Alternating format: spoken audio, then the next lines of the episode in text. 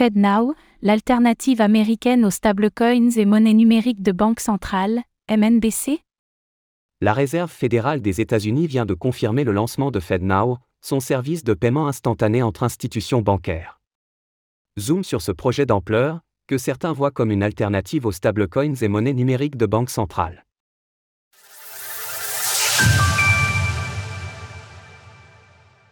La Fed annonce la sortie de FedNow à l'été prochain.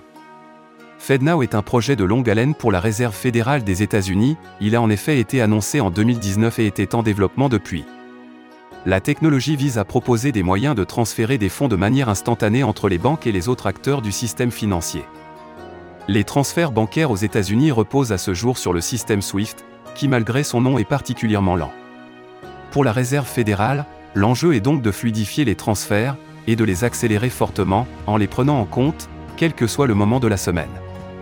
Le service, qui est entièrement contrôlé par la Banque centrale, sera proposé au public au cours du mois de juillet prochain. Les intéressés seront formés par la Réserve fédérale à partir du mois d'avril, afin de se familiariser avec la technologie.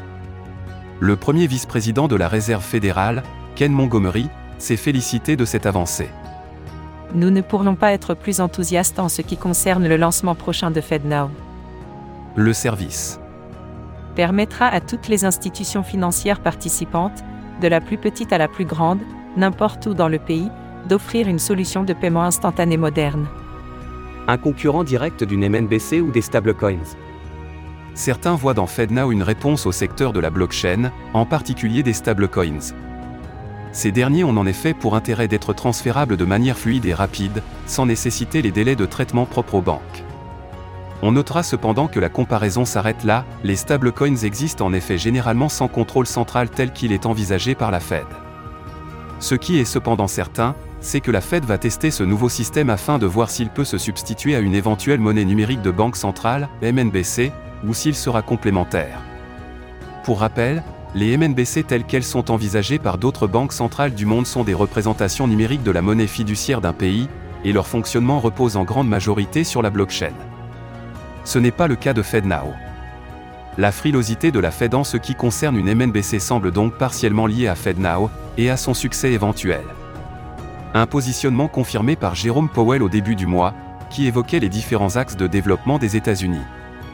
Il s'agit d'une sorte d'expérimentation initiale. Comment cela pourrait-il fonctionner?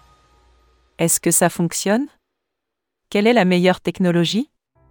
D'ici là, FedNow arrivera donc, et les espoirs de la Réserve fédérale sont particulièrement élevés en ce qui concerne ce nouveau système. Retrouvez toutes les actualités crypto sur le site cryptost.fr.